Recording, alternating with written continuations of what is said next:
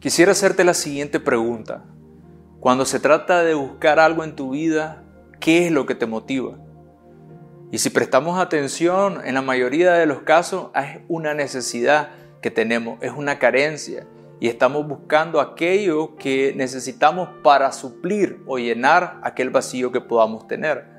Sin embargo, hoy quisiera traerte un verso que está en Daniel, el capítulo 9, versículo 3, que nos dice lo siguiente, y volví mi rostro a Dios el Señor, buscándole en oración y ruego, en ayuno, silicio y ceniza.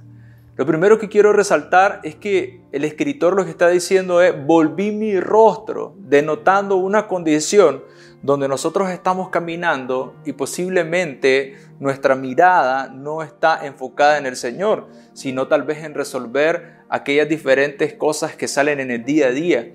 Pero aquí hay algo intencional de volver el rostro, de enfocarnos, de prestar atención a un lugar y en este caso es al Señor. Y nos da la parte práctica porque dice que la manera de buscarla fue a través del ayuno y a través de la oración.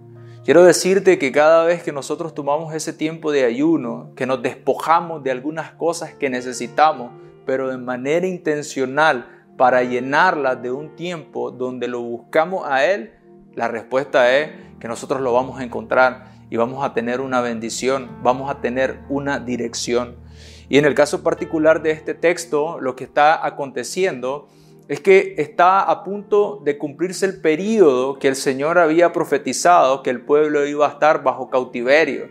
Y Daniel lo que hace es tomar este tiempo no para pedirle algo al Señor, no para clamar para que su mano interviniera a favor de ellos, sino que era un agradecimiento de una manera donde sabía que algo estaba a punto de acontecer, el cumplimiento de las palabras de Dios, y él lo que está es denotando un agradecimiento al Señor.